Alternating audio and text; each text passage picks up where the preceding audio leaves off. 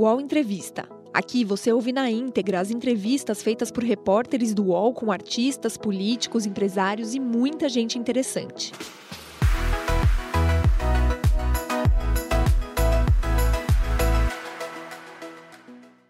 Olá, bom dia. Agora são 10 horas 2 minutos. Estamos de volta aqui no canal UOL, justamente para a gente trazer conversas sobre o nosso país. O nosso convidado de hoje é Ciro Gomes.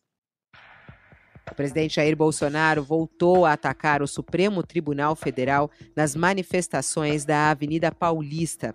Disse que não vai respeitar nenhuma decisão de Alexandre de Moraes e chamou o ministro de canalha. O tom do discurso e as pautas antidemocráticas que dominaram os atos acenderam novamente o alerta de parte do Congresso e de integrantes do Judiciário. A expectativa é que o presidente do STF, Luiz Fux, faça hoje um discurso em defesa da Corte diante das ameaças. Enquanto isso, partidos se organizam em busca de uma resposta. O PSDB vai discutir a posição do partido sobre o impeachment. Em nota, o MDB diz que Bolsonaro errou ao afrontar poderes e que a Constituição tem remédios para defender a democracia. Quem também partiu em defesa das instituições foi Ciro Gomes. O pré-candidato à presidência pelo PDT diz que ligou para o ministro Alexandre de Moraes na véspera dos protestos para manifestar respeito e solidariedade.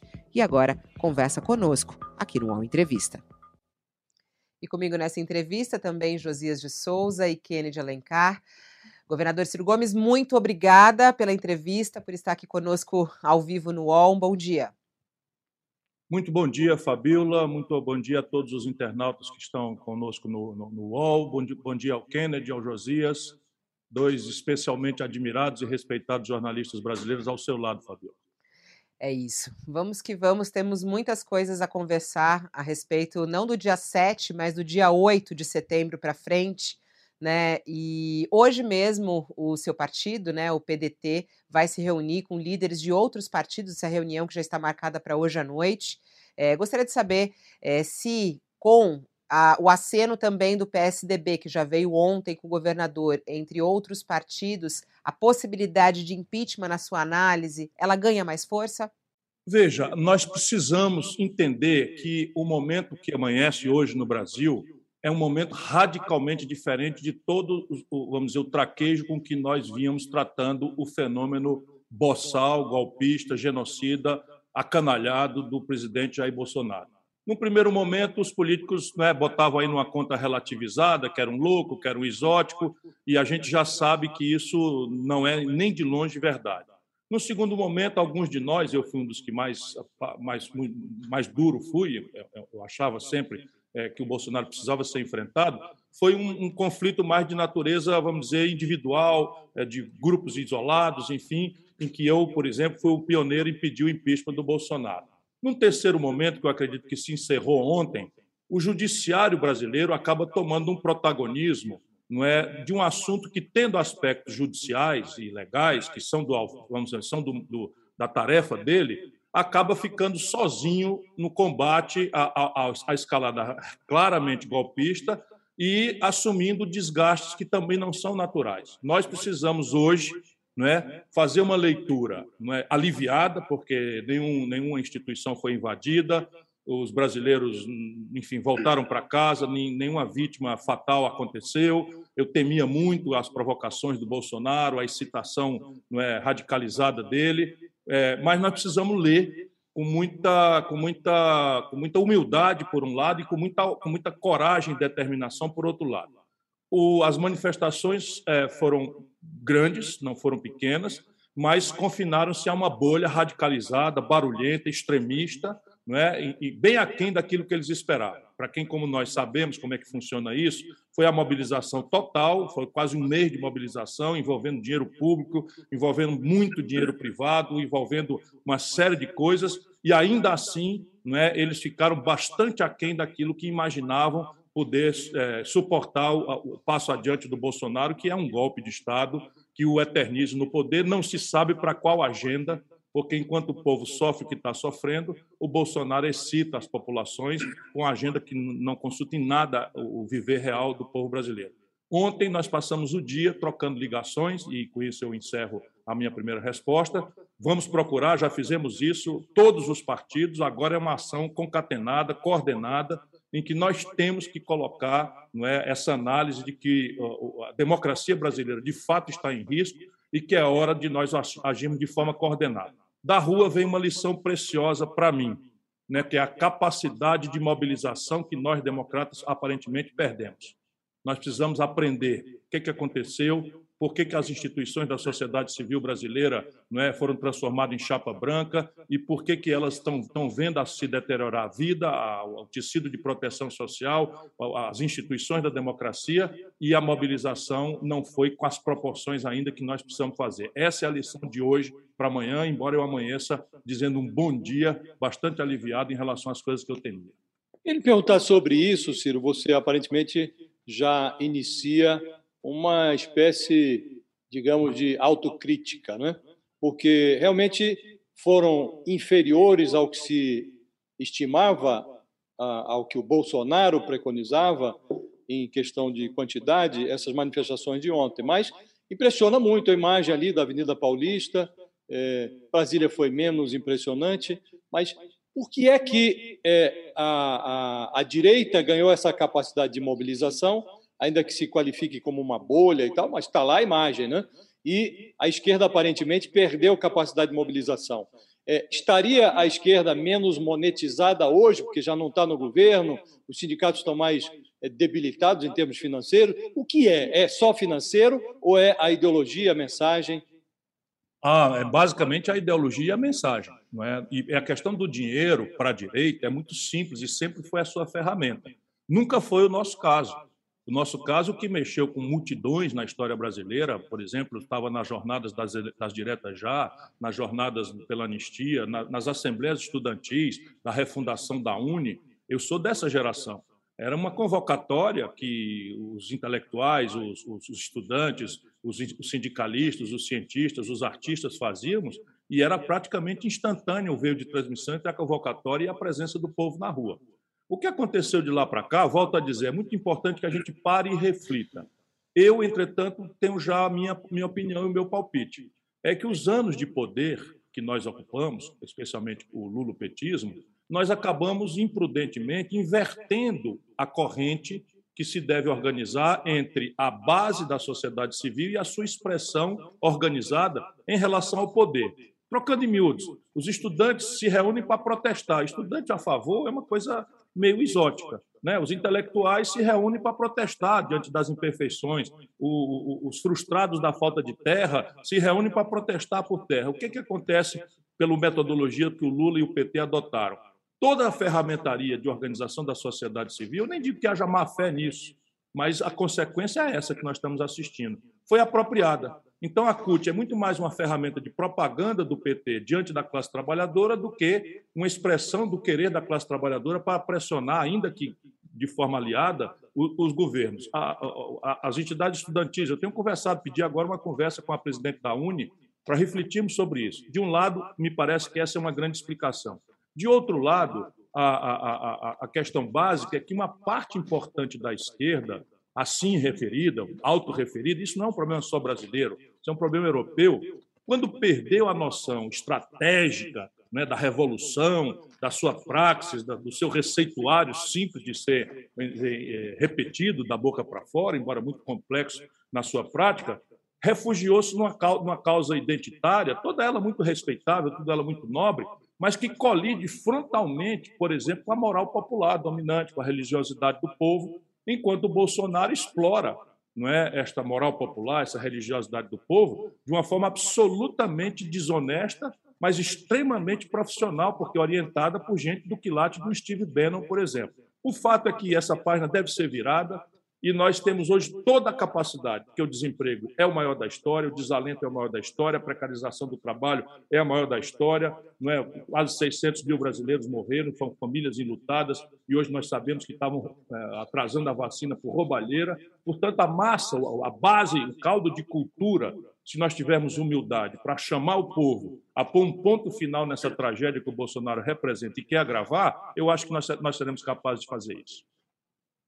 Ô, ministro, é, o senhor citou aí as diretas já. Não seria o caso é, de hoje se inspirar um pouco nesse movimento e os candidatos a presidente? O senhor tem o seu projeto legítimo de ser candidato a presidente, está lá o PT construindo dele, o Dória, o Eduardo Leite pelo PSD, tem uns nomes aí à, à direita, mas separar a tática eleitoral da tática política. A gente lembra que na das diretas já, Brizola, Lula, Ulisses, o senhor, OAB, Igreja Católica, todo mundo se uniu tentando aprovar ali as diretas. A emenda acabou é, sendo derrotada no Congresso Nacional, mas aquilo selou de vez o fim é, da ditadura. E senhor se lembra que o Tancredo e o Ulisses, inclusive, deixaram diferença de lado ali.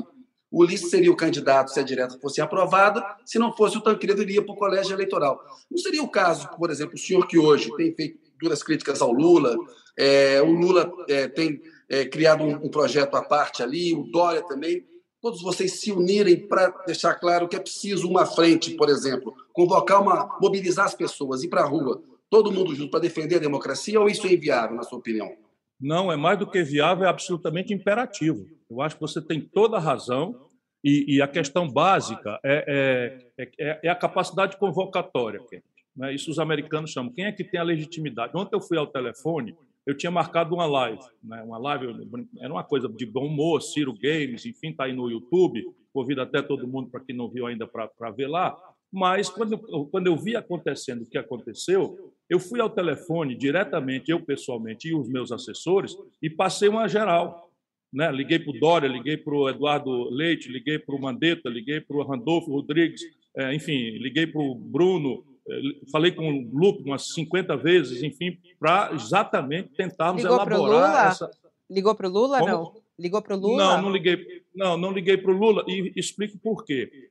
Eu, ah, na minha opinião, e isso está submisso à, à contestação do, do, do, Lula, por exemplo, basta que ele venha a público e diga que, que, que, que entra nessa estratégia, mas, na minha opinião, o Lula e o PT não querem o impedimento do Bolsonaro. Isso é uma coisa, infelizmente, visível para mim se eu estiver enganado, e ele sempre pode evoluir. Não querem por quê? Porque, infelizmente, na minha opinião, e isso sempre é possível superar, eu quero dar a minha contribuição para superar, mas o Lula afirma as possibilidades dele na negação do Bolsonaro. Quando? Porque qual, é, qual é a questão da convocatória do Bolsonaro? É o nós contra eles. Quem criou isso foi o Lula, e está repetindo agora. Não, a eleição de 2022 é muito clara. É o fascismo ou eu. É o fascismo Mas, ministro, eu a Gleice Hoffmann e o Lula deram declarações a favor do impeachment do Bolsonaro. Só acha que essas declarações são da boca para fora? Olha, eu quero. Eu, quem quer pegar a galinha não diz show. Eu quero sempre achar que hoje é um dia novo e que nós precisamos construir um ambiente de diálogo para cumprirmos o nosso dever com o país. É natural, é legítimo que cada grupo tenha a sua opinião sobre o Brasil. A minha opinião todo mundo sabe. Eu acho que não existiria o, bolsonarismo corrupto, boçal, genocida, se não fosse a contradição, seja do ponto de vista econômico, seja do ponto de vista moral, do Lula e do PT. Essa é a minha opinião. Mas na questão democrática, ministro. Deixa eu só terminar a resposta. Deixa eu tá. só terminar a resposta. Tá bom. Por favor. Então, isso tá. aí, eu estou dizendo, neste momento, existe um dia 8 de setembro, eu chego neles, não posso fazer de conta que eu não penso o que eu penso. Agora, eu estou todo o tempo, desde a hora que eu comecei esse programa, desde ontem no telefone, nos meus textos, fazendo um apelo para que nós consigamos separar o que não é fácil, mas para que nós consigamos separar a defesa da democracia, a proteção do judiciário, que não pode ficar nessa fricção isolado enquanto os políticos. E os políticos significam o Lira, o Arthur Lira. Percebe? O Arthur Lira, o PP do Ciro Nogueira. É, essas pessoas têm que se compenetrar que uma, uma ditadura vai fechar o Congresso Nacional. Isso. Não haverá então, só para ser claro, ministro, só para ser claro, separando a questão democrática da questão eleitoral, para defender aí a democracia, proteger o Supremo, o senhor subiria no palanque com o Lula, com o PT, em torno dessa bandeira específica? Qual é a questão, Kennedy? Não, não acho, francamente, que seja vil assim como você está resumindo, embora compreenda a sua provocação. Sim. Eu quero dizer que ontem eu caí ao telefone e fui procurar todas essas pessoas que, como eu, acreditamos que a democracia está em risco e que é hora de abrirmos um diálogo para pressionar o poder político a tomar a tenência, a tomar sua responsabilidade, porque não é razoável nesta fase agora, que eu considero uma quarta fase grave, crítica, definidora, né, que o poder político se omita.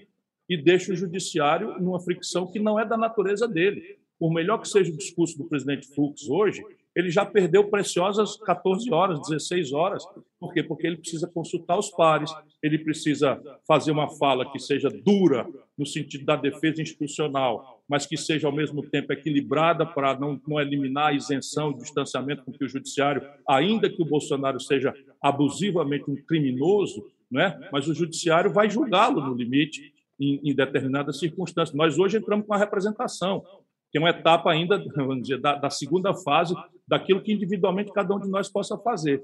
Mas o papel crítico na defesa da democracia hoje passa por todo mundo abrir mão das suas pretensões legítimas que sejam e colocar a defesa do povo brasileiro, da nossa democracia, como o centro das nossas preocupações. E a maior força é o Lula e o PT, relativamente. Agora, existiria. A pergunta de novo, desculpa, Fabiola, a pergunta de novo é: existiria isto que está acontecendo no Brasil se não fosse o extremismo do PT? O, que ele diz assim, ah, a Gleisi Hoffmann disse que é a favor do impeachment. A Gleisi Hoffmann me chamou de, de jagunço da direita. Me chama de coronel, com aqueles olhinhos azuis de loura do sul do Brasil, com sobrenome alemão, me chama, me chama de coronel e de jagunço. Tudo certo. Se nesse limite eu sei jogar o jogo, não tem problema. Eu apenas estou propondo que o dia 8 seja humilde e altivo. Humilde para entender, entender que o Brasil não pode mais deixar o judiciário sozinho nessa lista e que nós precisamos nos reunir, todos os democratas do Brasil, e conversarmos, qualquer que sejam as nossas diferenças, para proteger a democracia e o povo brasileiro. E o sentido disso não é em abstrato, a economia do Brasil está derretendo, Josias. A economia do Brasil está derretendo, o buraco nas contas públicas é absolutamente aterrador. Mas então, não, só para deixar claro, porque foi até a pergunta do Kennedy, né? Para mim não ficou muito claro aqui se o senhor subiria no palanque neste momento ao lado do PT em defesa da democracia. É, o senhor falou, ah, eu liguei para muita gente, mas disse que não ligou para o PT, não ligou para ninguém do PT né? É, há essa possibilidade. Qual é a agenda? A gente tem aí no calendário Olha, das manifestações, a gente tem marcado para o dia 12, que não sei se o senhor vai fazer parte ou não, mas é uma agenda mais do novo, né? E das pessoas que desembarcaram do governo Bolsonaro. Essa é a agenda das manifestações do dia 12, que a esquerda parece que não está disposta a participar. É, vai haver essa união em prol da democracia ou não? Vai para o palanque ou não? Como é que está essa agenda? Eu participarei né, de todo e qualquer movimento, qualquer que seja a convocatória que tenha por premissa a defesa da democracia, das liberdades, do Estado de Direito e do ambiente de paz e de reconciliação do Brasil para pôr um fim a essa escalada de ódio de golpe não é que está isolando o judiciário, que nós não podemos deixar solitário nessa luta, volto a dizer. Só corrigindo aqui, como eu tenho a franqueza de falar, eu não liguei, como eu disse, eu liguei para alguns pessoalmente e, e a, a, minha turma ligou também para outros. O Lupe ligou para a Gleisi. O presidente nacional do PDT ligou para a presidente nacional do PT, que é com quem, aliás, mantém um, diálogo. Nossa atuação no Congresso tem sido em conjunto. E, e enfim, mas a, a, a, convocatória agora do dia 12, por exemplo, eu, a única coisa que me impede, eu vou amadurecer, é que eu considero um mau exemplo no momento em que a, a pandemia ainda não foi superada, em que a variante Delta está forte no Rio de Janeiro, e os especialistas que me aconselham dizem que ela pode é, se espraiar pelo Brasil também, as providências de isolamento social ainda são criticamente necessárias. Mas, à luz desse tamanho de calor, de emergência política, eu estou pensando em ir. Pouco me importa se quem vai convocar é o Novo, o MBL, enfim, até porque, volto a dizer, a questão agora é de defesa da democracia. Portanto, eu estou pensando seriamente, e eu próprio, pessoalmente, botando a minha máscara, fazendo aí o esforço de isolamento para não quebrar o mau exemplo que, infelizmente, tem sido dado de lado a lado, para defender o Brasil. Agora, Ciro, a Constituição eh, brasileira, e é natural que seja assim, ela foi escrita de modo a oferecer ao presidente de turno alguma proteção. Então, com 172 votos, o presidente evita a abertura de um, de um, de um processo de impeachment na Câmara dos Deputados. O deputado Arthur Lira, que é um preposto do Centrão na presidência da Câmara, ele parece enxergar o, o, o governo uma espécie de Câmara funerária com símetro. Enquanto ele cobrar pela corrida, ele adia o desembarque do Bolsonaro.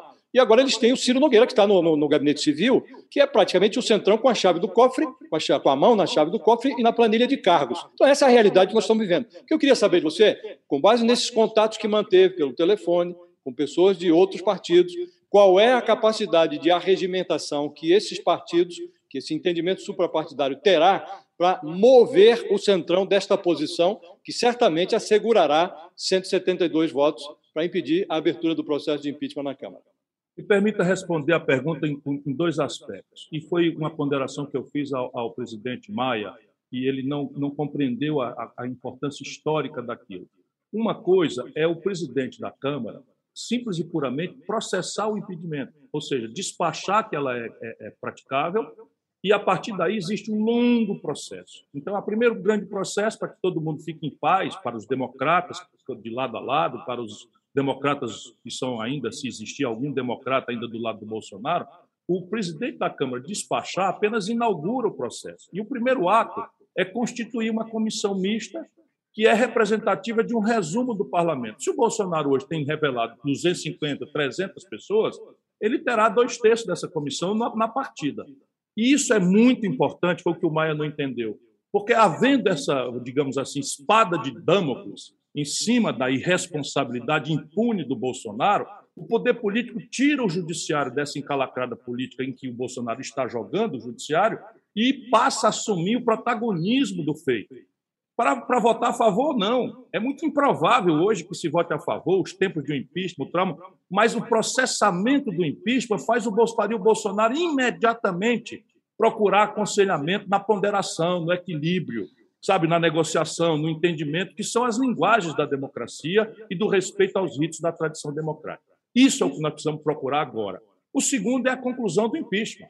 Então, por exemplo, o Aécio Neves, que eu vou também procurar, é, o, o, o, Bruno, presidente do, do, PSDB, e o Dória, que é o possível candidato, e o Eduardo Leite, outro possível candidato, eles estão infletindo em função da escalada de irresponsabilidade criminosa do Bolsonaro, eles que eram contra estão virando a favor do impeachment. Então, veja, isso é muito importante. O Aécio ainda está reticente. Mas o que eu queria mostrar para o Aécio, e faço agora em público, e para todos os do, do PSD, do Kassab, também está infletindo, o PL do Valdemar Costa Neto também está infletindo, eles estão percebendo a necessidade em que o poder político assuma a sua responsabilidade, porque é muita ilusão achar que uma escalada golpista, reacionária, criminosa e com grandes promessas de genocídio do Bolsonaro, de matança, de assassinato, de milícia, não é? vai preservar o poder político. Isso é óbvio que não aconteceria. Então, repare, se vai, se vai concluir pelo impeachment ou não do Bolsonaro, só a rua vai dizer. E isso é outra etapa do processo. Nós é, não chegamos nem à primeira fase, né? não chegamos nem à abertura da gaveta. Né? Eu tenho uma ação no Supremo Tribunal. Eu tenho uma ação no Supremo Tribunal Federal questionando a, a, a, a constitucionalidade do artigo que atribui a uma autoridade da República a faculdade de, sem prazo, sem justificativa, para sim ou para não, se sentar em cima de um ato de tal transcendência e gravidade para a vida da República. O ministro, o Rodrigo Maia dizia que havia um risco ele dar o pontapé inicial no pedido de impeachment, como o senhor falou, que é uma fase necessária. Aí o Bolsonaro derruba esse pedido, se fortalece até eventualmente para poder dizer que está sendo perseguido. Isso e o é senhor diz que acha. Assim, o senhor disse também que acha que se o pedido for aceito e começar a tramitar, isso poderia levar o Bolsonaro à moderação. O Bolsonaro, até hoje, ele sempre aumentou o tom. O senhor acha que a abertura de um pedido de impeachment moderaria o Bolsonaro ou a gente não correria o risco de ele tentar aí sim é, radicalizar mais com um golpe de Estado?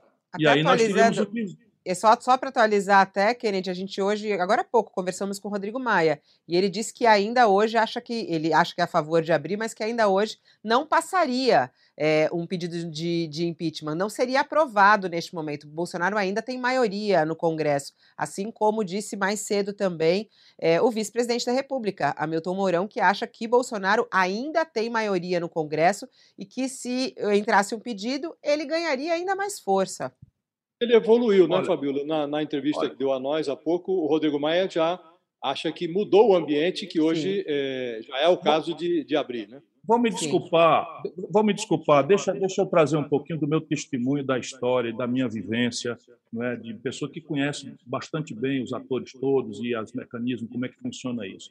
Quando o Collor, é, quando se pediu o impeachment do Collor lá atrás, o Collor também tinha uma maioria aparente. Curiosamente, com as mesmas pessoas. Quem fez a defesa eloquente, brilhante, diga-se a bem da verdade, para quem aprecia o discurso parlamentar, do Collor na sessão do impeachment, foi o Roberto Jefferson.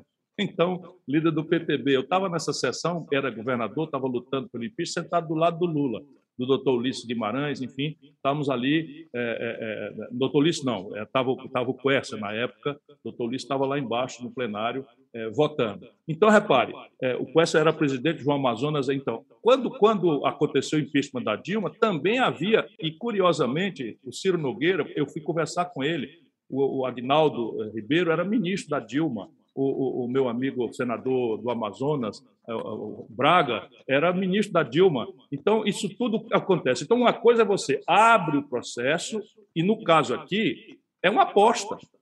É uma aposta, na qual o Brasil só ganha. Por quê? Porque se ela, essa abertura do impeachment não é, acontecer e o Bolsonaro moderar, passar a transigir, passar a tentar compor, passar a tentar se acertar, o Brasil ganhou e a gente chega nas eleições e o povo vem e faz a sua mão saneadora no sistema eh, democrático do apuros votos e quem, quem ganhar ganhou e vai tomar posse e a normalidade.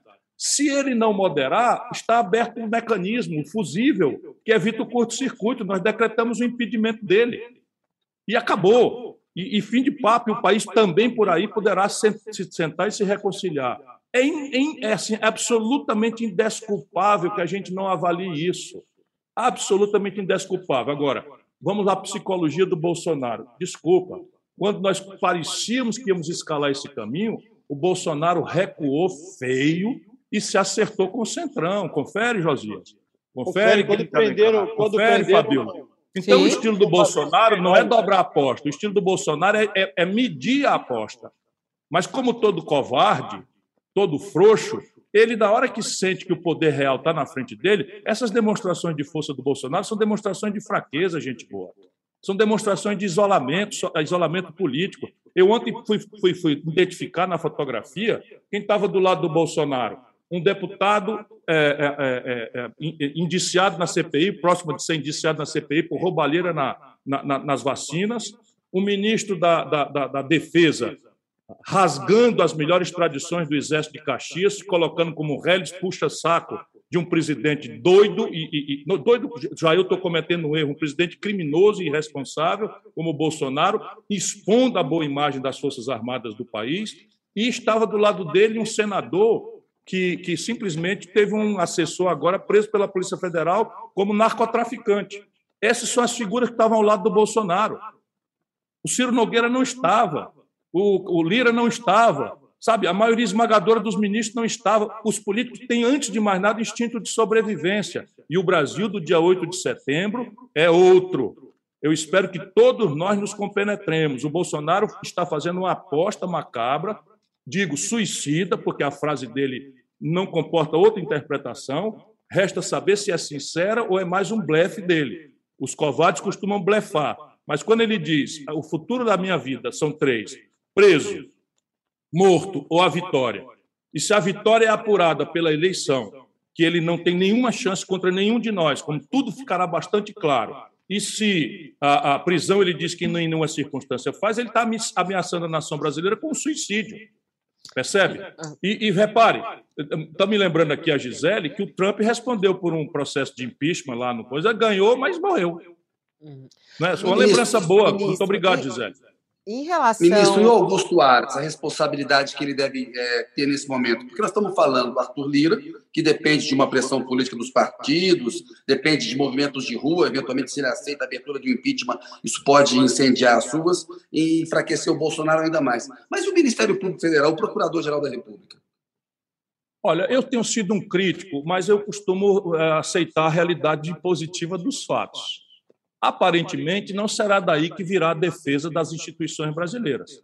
Embora que todos saibam, especialmente os fanáticos do Bolsonaro que ainda guardam alguma boa fé, que a prisão do Roberto Jefferson e que as outras providências que estão acusando o Moraes de fazer foram o, o itinerário inteiro aconteceu. Não é? O, o, o, a Polícia Federal pediu, a Procuradoria da República, ou diretamente pelo Aras, em alguns casos, ou por uma procuradora que ele destacou, a Lindora, não é? fizeram os devidos pareceres em favor, inclusive, da, da manutenção dessas prisões, e assim o ministro decretou dentro do melhor processo legal. Dentro do melhor processo legal. Agora, eu não espero, francamente, não é, por tudo que eu já vi, eu acho virtudes, eu vejo virtudes na Procuradoria da República, porque essa coisa de, sabe, de hiperpolitização das estruturas de, da, da, justiça me incomoda desde muitos anos no Brasil. Então, uma posição mais garantista e tal, mas não é o caso. Ali já frequenta o, limite da, da, da omissão criminosa, aquilo que nós temos assistido na Procuradoria da República. Mas eu acho que a força maleável, que tem a responsabilidade e que é sensível, tem a obrigação de ser sensível aos ritos da democracia e ao querer do povo, majoritariamente apurada, ainda que não vá citadamente às ruas, como a minoria citada do Bolsonaro, é do poder político, é do Congresso Nacional e de nós outros que temos responsabilidade com a nação. O UOL Entrevista volta já.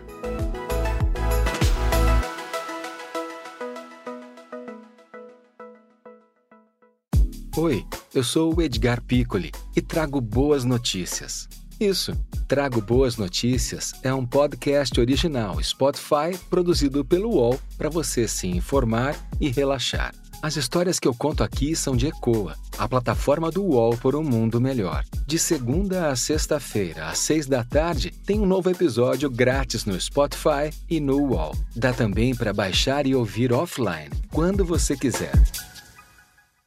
É fato que houve o seu telefonema para o ministro Alexandre de Moraes, sendo fato.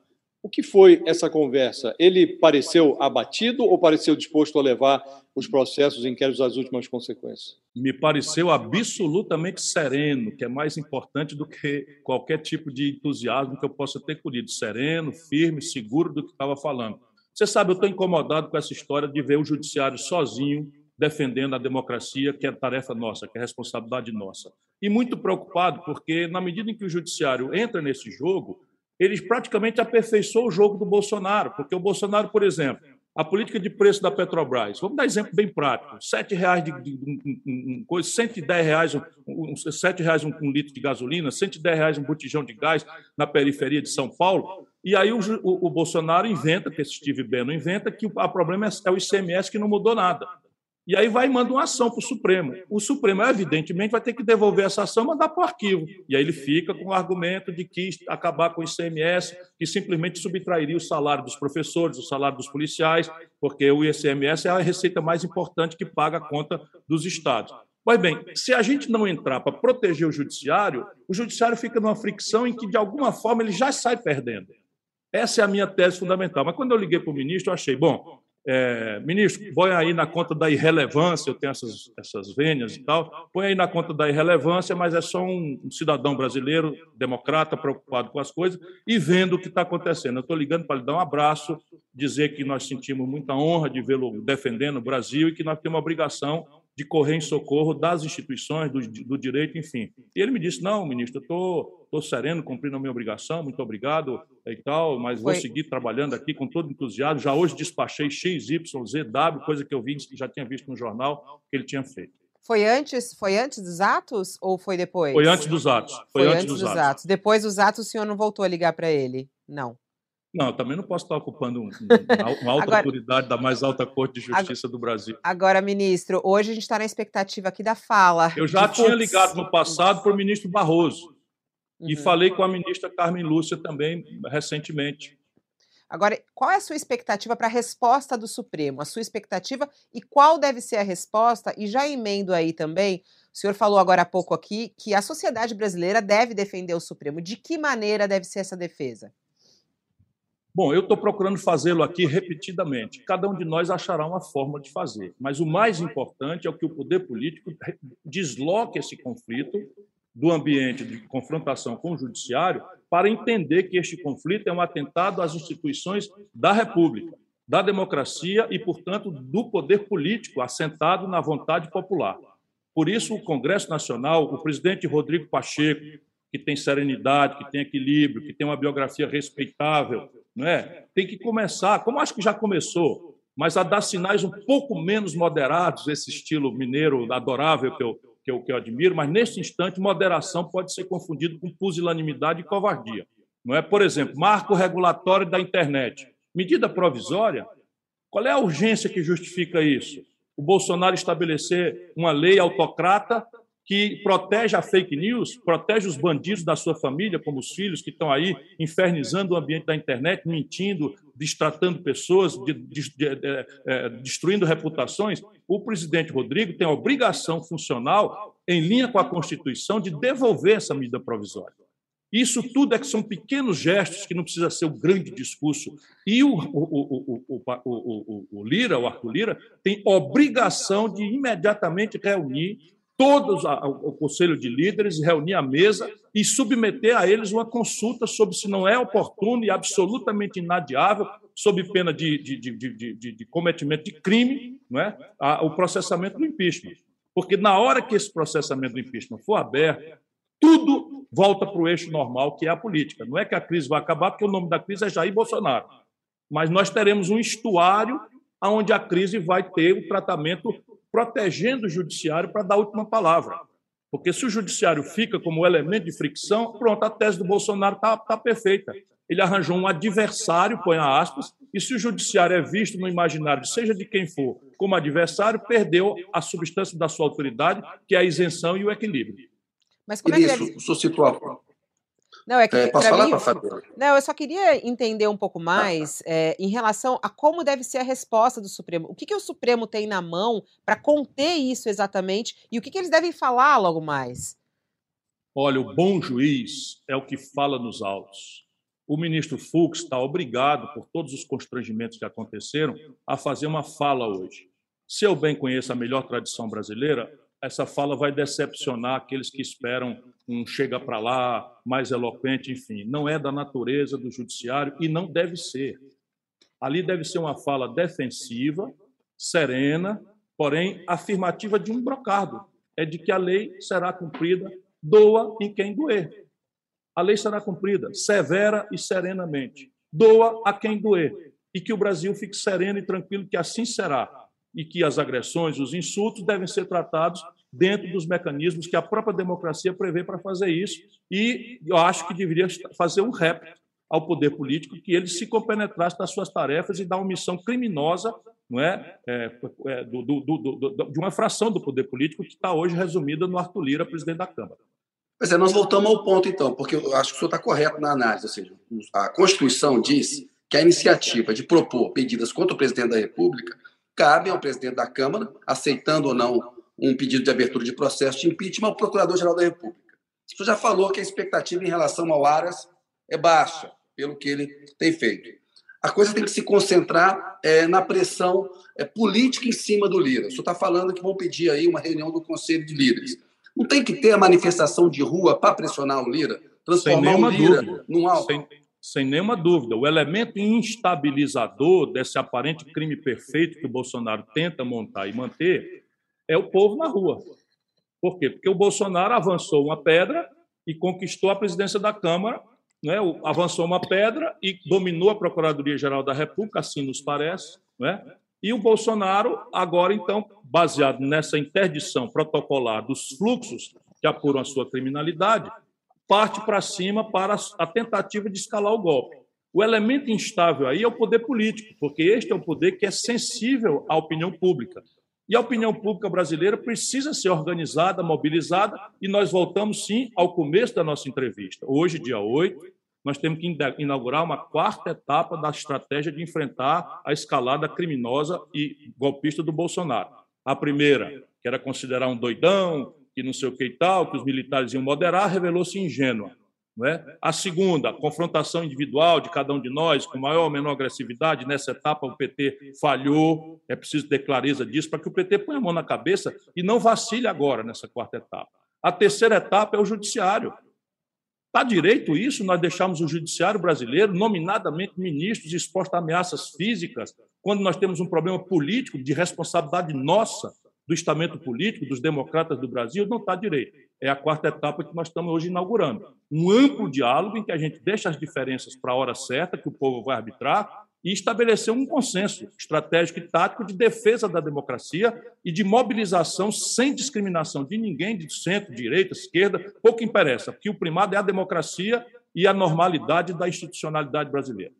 Ciro, com todo o respeito que se deve ter à institucionalidade, chega um ponto, em determinados momentos da história, em que é preciso estabelecer um certo contato com aquele que representa a alternativa a quem exerce a presidência, no caso, o vice-presidente. Foi assim com o Collor, é, que a, a, certa altura os políticos se entenderam com Itamar, foi assim também com a Dilma, quem queria derrubar a Dilma se entendeu com Michel Temer, e agora você acha que é o caso, nesses contatos que vem mantendo, de se estabelecer também uma ponte com o general Mourão?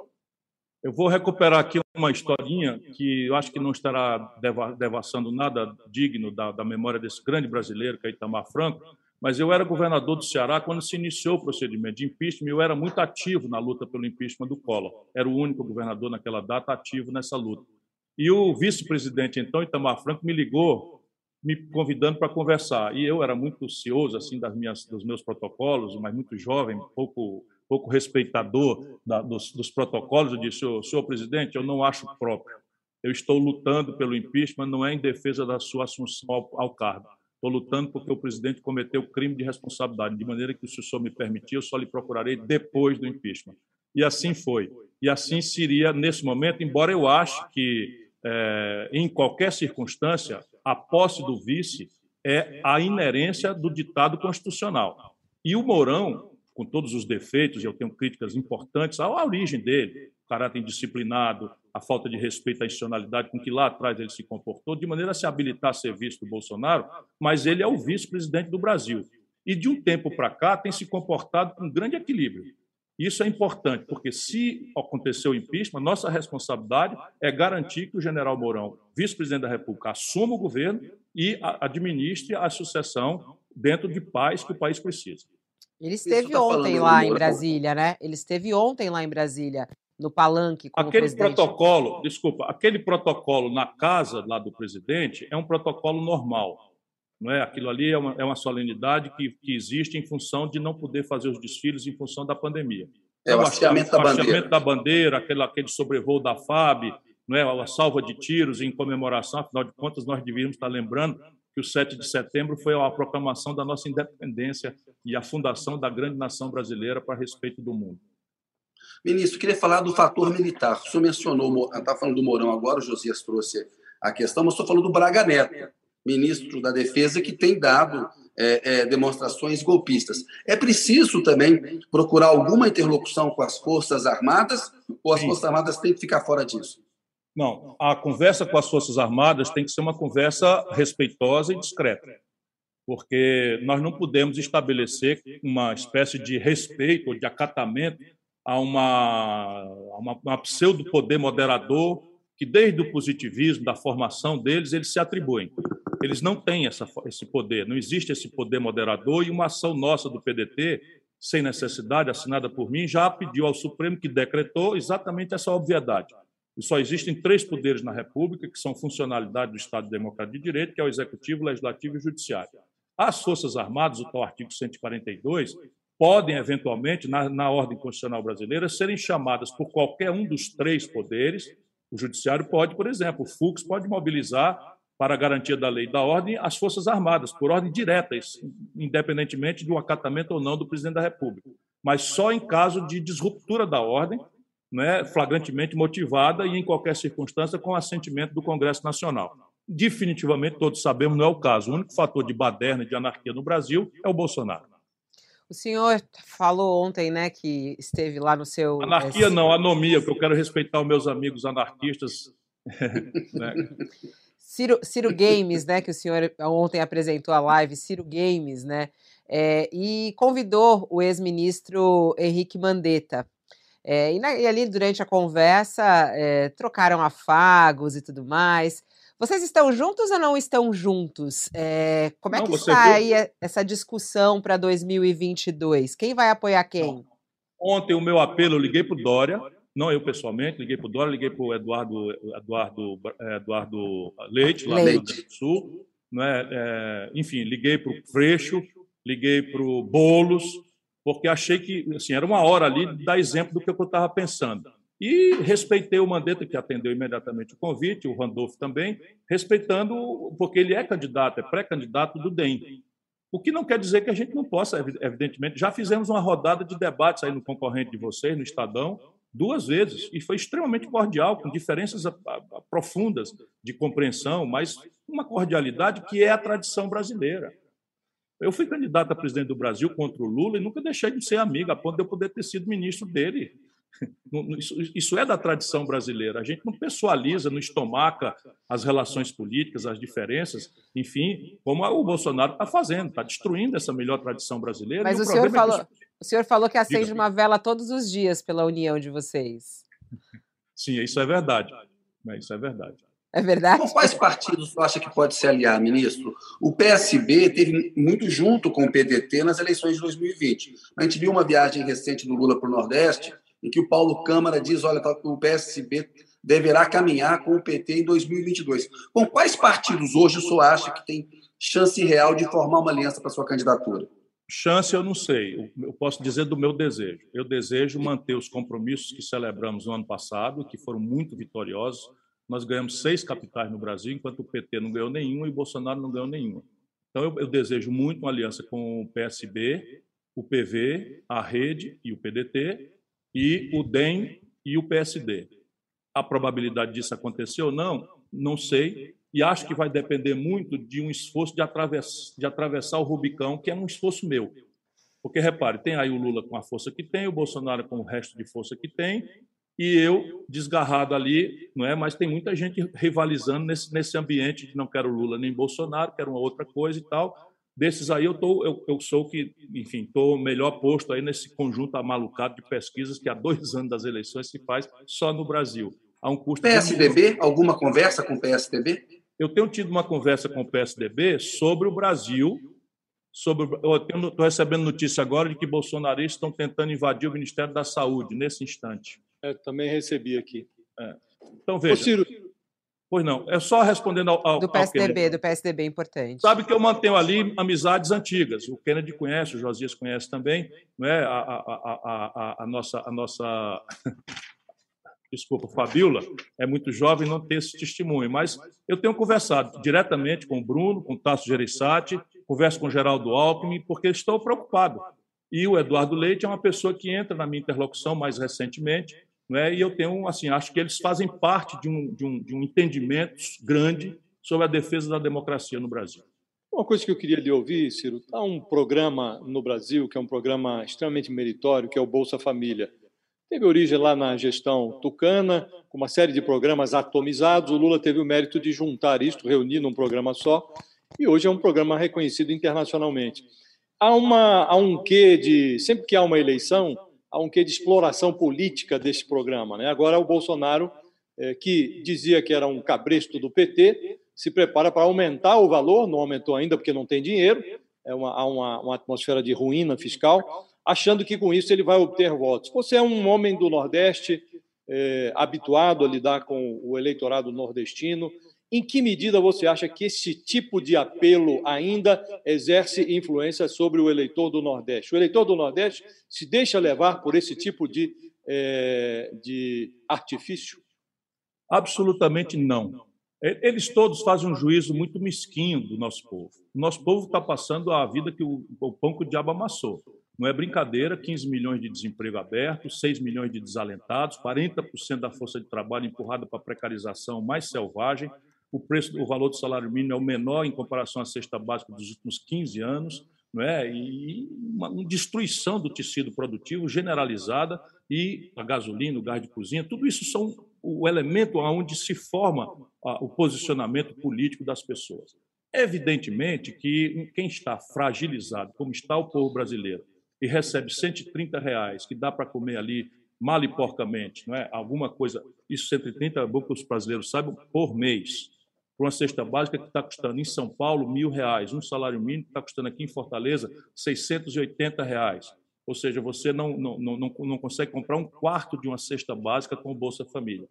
Mas as pessoas não podem abrir mão disso, porque de fato a fome é real. Eu nunca vi o espectro da fome tão pesado na vida das pessoas como estou assistindo agora. Pois bem, mas aqui o nível de aprovação do Bolsonaro está se aproximando de, de, de, débito. O Bolsonaro, do jeito que vai, na velocidade que está a degradação da imagem dele no Nordeste, ele vai, vai sair da eleição devendo ponto para o Ibope. Porque as pessoas não são assim, as pessoas são pobres, frágeis, humildes, mas têm uma dignidade, têm uma sensação de que as coisas estão estruturalmente erradas, e o apelo aqui por mudança é muito maior do que qualquer outro lugar do Brasil. Aliás, aqui no Ceará, só para fazer uma homenagem a essa gente amada, não é? o Bolsonaro não teria ido para o segundo turno. Eu ganhei as eleições aqui, o Haddad tirou o segundo lugar e o Bolsonaro tirou um terceiro lugar.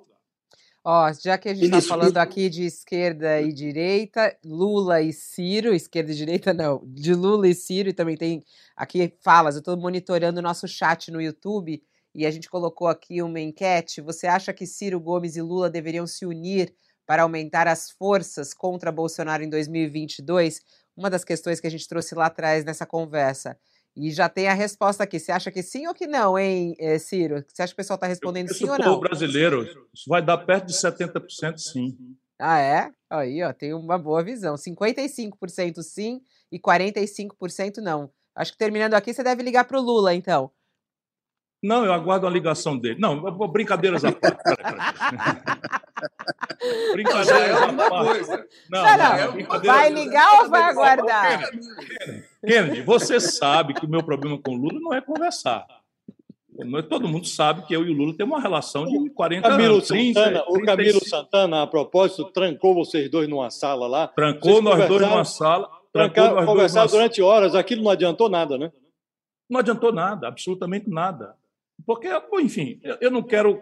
Veja bem, nesse momento eu tenho que, inclusive, conter a minha, a minha, meu senso. Mas mantiveram a relação pessoal, não ficou na divergência política. Não, pra, pra Ou a mim, conversa foi ruim do ponto de vista pessoal também? Para mim, do ponto de vista pessoal, tudo garantido. O problema é que eu digo assim: vamos pegar o número que a gente estava ali do Bolsa Família. Eu fiz um levantamento para dar números e não parecer uma coisa subjetiva. Então, no período que o Lula mandou no Brasil, 4 trilhões e 88 bilhões de reais foram transferidos de juros dos cofres públicos para os rentistas. E, no mesmo critério, com o mesmo valor, fonte Tesouro Nacional, 322 bilhões de reais foram transferidos para os pobres do, do Bolsa Família. Essa é uma crítica. Diz, ah, o Ciro me agride. Isso não é agressão. Ou, pelo menos, eu quero crer que isso é uma reflexão sobre a rendição que o Lula fez a um modelo econômico que paralisou o Brasil.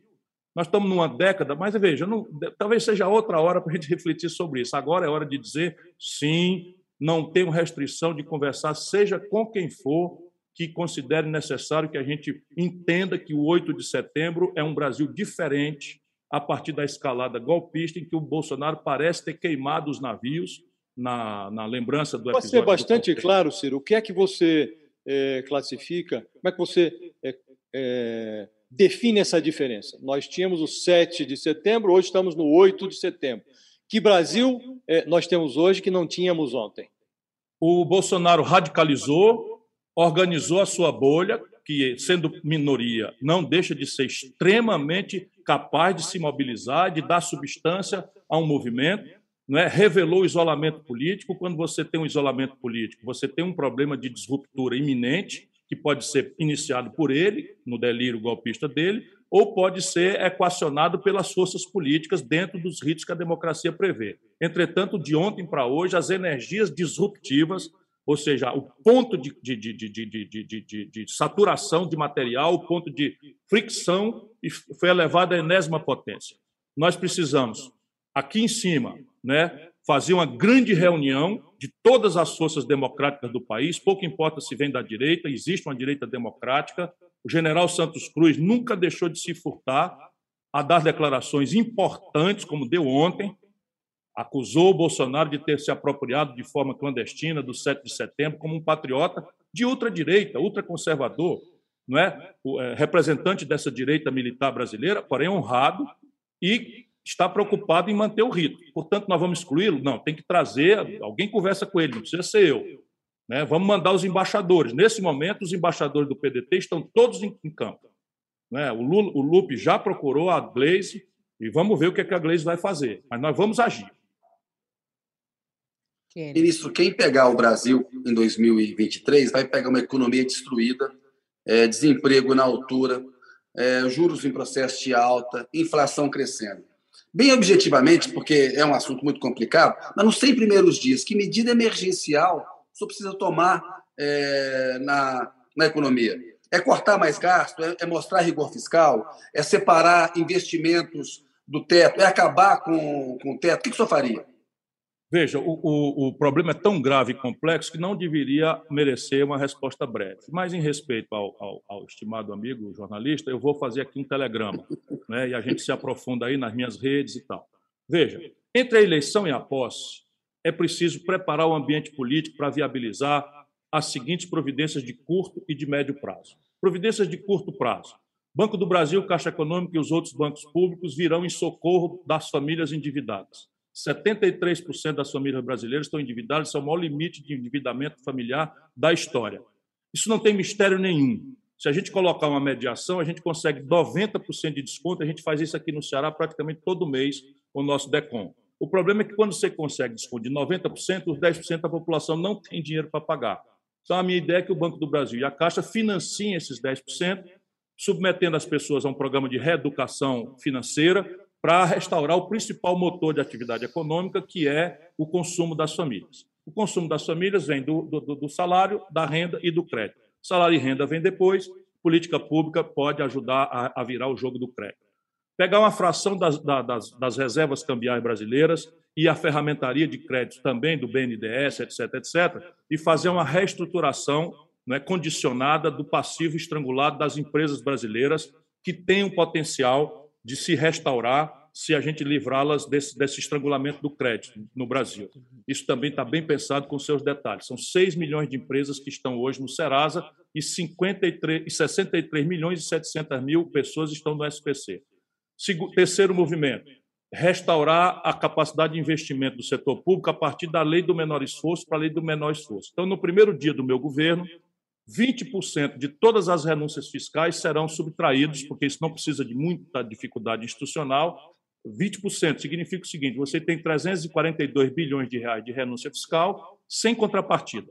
Se eu cortar 20%, eu estou estudando bastante detalhadamente isso, eu arrumo aí 70 bilhões de reais já no primeiro, no primeiro tranche para fazer. Mas, em seguida, algumas providências de, de, de médio prazo. Uma tributação muito moderada, meio por cento de alíquota, a 1,5%, a alíquota progressiva de 0,5% a 1,5%, sobre os grandes patrimônios acima de 20 milhões de pessoas, de 20 milhões de reais. Isso atinge 58 mil contribuintes apenas. E arrecada algo ao redor de 80 bilhões de reais. Lá vai 150 bilhões de reais em dois, em dois movimentos. Né? Depois eu vou chamar, isso já estará amadurecido né, entre a eleição e a posse, para uma reestruturação do passivo estrangulado dos estados e municípios. A dívida global dos estados e municípios é de 600 bilhões de reais que significa 10% da dívida pública. E o problema aqui é que ela já está contabilizada. O grande problema é que é o fluxo. Então, quatro estados devem 80% dessa dívida: São Paulo, Rio, Minas e Rio Grande do Sul. Isso aqui haverá um programa separado. Os outros estados, todos juntos, que estão ilíquidos, eles juntos devem 120 bilhões. Isso corresponde a 15%, 12% da receita corrente líquida que eles têm que pagar para a União todo mês. Então, o que é que eu vou, que eu vou fazer? Mediante um programa de investimento e uma adesão ao programa de revisão constitucional para passar aquelas reformas que o país precisa, com mediações mais amplas do que o mero toma lá da cá dos, dos políticos de Brasília, restaurar o pacto federativo. Isso significa que o investimento aumenta e eu vou ter uma mediação importante para fazer a reforma de longo prazo que o país precisa. Haverá teto um... de gastos. Eu vi, Não, eu o teto vi de gastos será revogado. Por quê? Porque ele é, ele é uma impertinência. Deixa eu explicar para vocês. Quando a gente vê uma coisa que nunca ninguém descobriu, o flagelo da finança pública do mundo, Kennedy, é o déficit público. Sabe, o flagelo da Europa é o déficit público, o flagelo da América do Norte é o déficit público, a China trata isso mano militar. E aí o Brasil vai e descobre a solução mágica. Nós saímos do conflito grave de receita e despesa e metemos uma lei dizendo acabou o déficit. Isso não existe pura e simplesmente não existe, nem na literatura, nem na experiência internacional. O que, é que nós fizemos aqui no Ceará? De novo, eu não estou falando que o Ceará é um paraíso, não. Estou só dando às pessoas um ambiente para acreditar naquilo que é possível ser feito e eu sei como fazer se eu tiver uma oportunidade algum dia nesse país. Veja, o Ceará, nós excluímos do teto de gasto o investimento. Então é simples, o teto de gasto é uma ferramenta institucional que nos ajuda a proteger as finanças públicas do avanço corporativista. Que está acontecendo no Brasil? Mete um teto de gasto, o Bolsonaro aumenta os favores dos militares do seu que está a despesa real acima da inflação de 9% os gastos correntes. E aí o gasto com juro no Brasil está fora do teto de gasto, que é 52% do orçamento. Onde é que o teto de gasto está acontecendo? Esmagando o investimento. E ao esmagar o investimento, eu paraliso a economia. Explodo a dívida, porque o juro está galopando, e a proporção dívida-PIB vai para o espaço e o país fica líquido e, a, e, e, o dólar se valoriza e, ao se valorizar, se transfere para os preços e aí está a história que nós estamos vivendo de pagar um litro de gasolina a R$ reais. Ô, Ciro, eu vi, você gente... expondo, eu vi você expondo agora essas suas é, teorias é, por causa de chegar ao governo. Me lembrei é, automaticamente do Marcelo Adnet, que tem uma paródia a seu respeito, ele tenta fazer crer. Eu acho que até está equivocado na paródia, porque eu consegui acompanhar o seu didatismo prolixo aqui, entendi tudo. Mas ele faz crer que você é incompreensível. Você convive bem com a paródia do Adnet ou você acha ruim? Eu sou fã, eu achei ele maravilhoso. Ninguém jamais conseguiu. Olha, eu sou amigo de longa data do Tom Cavalcante. Eu apresentei o Tom Cavalcante ao Chico Anísio e o Tom um prodígio de imitar pessoas. Eu nunca vi o Tom conseguir me imitar como o Adnei me imita. Agora veja, ele Josias. pergunta ali se dá bilhão, né? Aquela coisa. É, aquela... é. Ah, porque nós temos essas histórias. Ah, vamos acabar com os ministérios, tem ministério demais, como se fosse uma coisa fácil não é simples, e, e as pessoas são tão estúpidas que não fazem. Aí, veja, eu fui ministro da Fazenda, eu tinha cinco vice-ministros, Josias. Cinco vice-ministros do Ministério da Fazenda. Plenipotenciário, mandão, mandão da economia do Brasil, tinha cinco vice-ministros. Aí o Paulo Guedes extingue indústria e comércio, extingue planejamento, arrebenta com a situação do país, extingue o Ministério do Trabalho. O diabo sabe quantos vice-ministros o Guedes tem? 21. Nossa. Todos com carrão preto, cartão corporativo, diária de hotel. A economia não deu bilhão, é isso? Né? Não dá, pelo contrário, aumentou. E a ineficiência é absoluta, porque despachar com cinco vice-ministros, você até consegue. Com 21, tem vice-ministro que não viu o Guedes nenhuma vez. O que não faz muita diferença, porque se viu, o Guedes está perdido, que só segue em tiroteio. É uma Ó, farsa. Tem muita gente, tá? Deu já nosso tempo aqui, já são 11 horas e 3 minutos. Tem aqui muita gente participando no nosso chat. E uma pergunta que não quer calar aqui: vai ou não vai no dia 12? Não ficou claro isso. Vai para a rua no dia 12, Ciro? Eu, eu, vou, eu vou consultar os meus universitários. A minha inclinação hoje é de ir. A sua Agora, eu, eu, se, eu é de for, dia 12. se eu não for, será uma única razão: respeito ao isolamento social e à pandemia, porque eu considero que nós temos que dar exemplo. Eu não posso esculhambar o Bolsonaro como faço com tanta dureza e fazer a mesma coisa. Não existe para mim ajuntamento do bem e ajuntamento do mal. É? Isso aí é um exemplo que a gente tem que dar e eu procuro na vida pública dar coerência entre o meu gesto e a minha fala. Mas vou consultar as pessoas porque há um valor talvez maior sobrelevando se há necessidade de dar o exemplo. Então, com todas as cautelas, a minha inclinação hoje é ir para a manifestação. Ciro Gomes, muito obrigada aqui pela entrevista ao vivo no UOL e até uma próxima oportunidade. Muito obrigado a todos, forte abraço e se cuidem. Tchau, Josias, até amanhã. Tchau, tchau Josias, tchau, tchau, Kennedy. Muito obrigado, Ciro. Tchau, Kennedy. Até a próxima. Tchau, Fabiola. Tchau, ministro. Bom vê-lo. Tchau, Josias. Até uma próxima. Abraço grande. E eu agradeço a você que está conosco até agora aqui nessa entrevista. Muito obrigada pela sua companhia. E eu volto logo mais. Ao meio-dia temos a edição do All News, tudo o que está acontecendo no Brasil nesse 8 de setembro. O UOL Entrevista e outros podcasts do UOL estão disponíveis em uol.com.br/podcast. Os programas também são publicados no YouTube, Spotify, Apple Podcasts, Google Podcasts e outras plataformas de distribuição de áudio.